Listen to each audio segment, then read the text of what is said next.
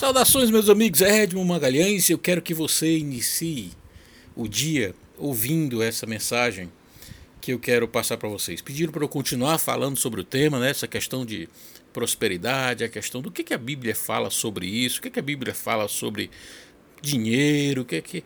E aí eu vou trazer algumas, alguns insights, algumas reflexões aqui é daquilo que eu acredito, daquilo que eu consigo entender dentro da interpretação, envolvendo também coaching, envolvendo também PNL, e aí você aproveita o que você achar que deve, tá bom?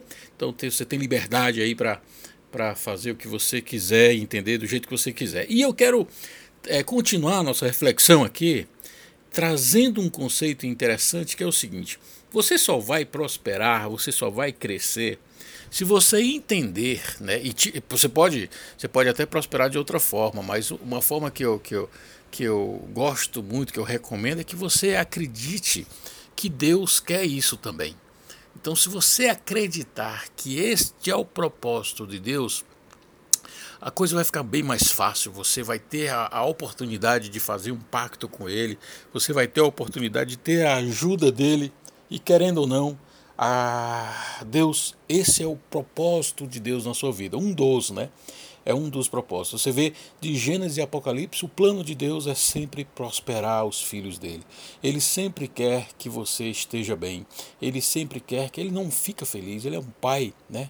Que não quer nunca que um filho passe por necessidade, passe por privações, ou, e, e muito pelo contrário, ele quer que você viva uma vida abundante cheia de fartura, riqueza, para que você ajude, para que você empreste a muitos, para que você dê para muitas pessoas. E eu vou mostrar isso agora aqui para você. Veja bem, olha o que, eu encontrei aqui em Deuteronômio 15, versículo, a partir do versículo 14. Ele diz assim: ó, preste bem atenção, escuta bem, para que você estiver fazendo e preste atenção no que eu vou ler para você aqui. Ó.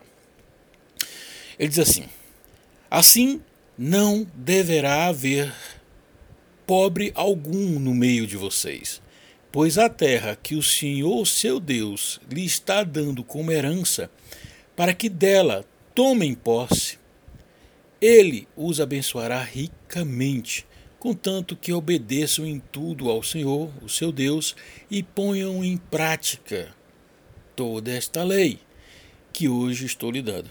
E aí ele diz mais na frente o seguinte: olha só. A partir do versículo 6 ele diz assim: ó, Pois o Senhor, o seu Deus, os abençoará conforme prometeu, e vocês emprestarão a muitos, mas de nenhuma tomarão emprestadas. Vocês emprestarão a muitas nações, mas de nenhuma tomarão emprestado. Vocês dominarão muitas nações, mas por nenhuma serão dominados. Mais lá na frente, ele fala aqui no versículo 11 assim, ó: Sempre haverá pobres na terra. Portanto, eu lhe ordeno que abra o coração para o seu irmão. Ele quer que você dê, dê generosamente, no 10, versículo 10 assim, dele generosamente e sem relutância no coração. Mas Edmo, olha que coisa interessante agora é que eu estou entendendo de fato que Deus quer a minha prosperidade, que Deus quer que eu esteja bem financeiramente para ajudar a muitos e até para testemunhar para Ele. Mas eu ainda não consigo aplicar isso na minha vida. Como é que eu poderia aplicar isso? Aqui, no, a partir do versículo 4 é, e 5, eu vou eu consegui, consigo identificar alguns elementos que podem ajudar envolvendo o coach. Olha só, ele diz assim, ó. Ele diz assim, ó, pois na terra que o Senhor seu Deus lhe está dando como herança, para que dela tomem posse. Muitos já receberam de Deus. Eu quero dizer o seguinte: já receberam de Deus e não tomam posse, tá bom? Muitos já receberam de Deus e não tomam posse. Eu quero dizer para você o seguinte: todos já receberam de Deus. Todos os filhos de Deus, eu não estou falando de criaturas, aquilo, aquele que você acredita. Se você acredita em Deus, se você acredita que Jesus veio à Terra para que nós tenhamos livre acesso a Deus, se você acredita que nós somos filhos, herdeiros da promessa de Abraão através do sangue de Cristo. No momento em que você recebe o sangue, você recebeu também todas as promessas. Entende isso?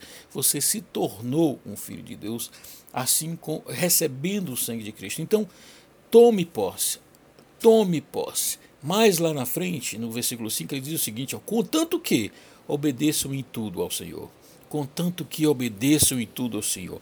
Eu conheço muita gente que recebe orientação de Deus, que sente no coração de fazer alguma coisa, que tem a inspiração de fazer algo, mas não faz. Sempre tem alguma historinha, sempre tem alguma limitação, sempre deixa para depois, sempre tem uma procrastinação. Não, agora não. Deixa eu preparar, deixa eu melhorar, deixa eu fazer isso, deixa eu fazer aquilo. Deixa eu, é, eu sabe o que eu escuto muito? Tenho outras prioridades. tenho outras prioridades. E aí, quando chegar o um momento, meu filho, você já chegou o momento, você já está deixando passar. Preste atenção, obedece, sente no, sentir no coração, pois obedeça.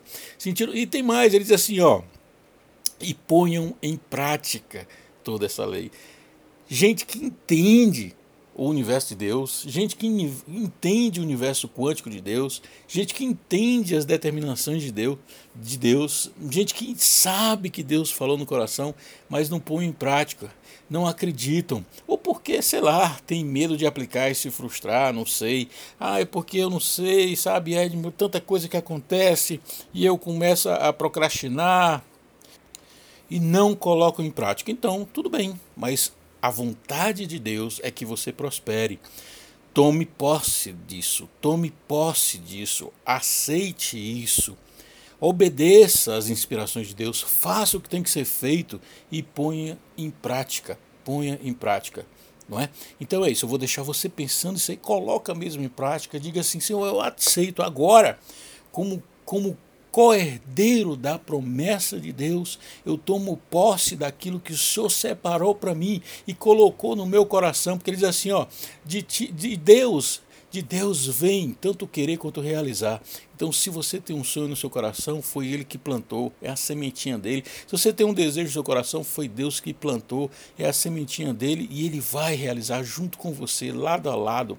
Deus é, um, é Deus é Deus de vitória, de batalha, de luta de perseverança.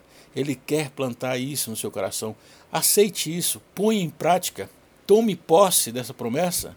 Faça o que tem que ser feito de uma vez por todas. Para de procrastinação, deixa de historinha, tá bom? Pensa nisso aí, tá bom?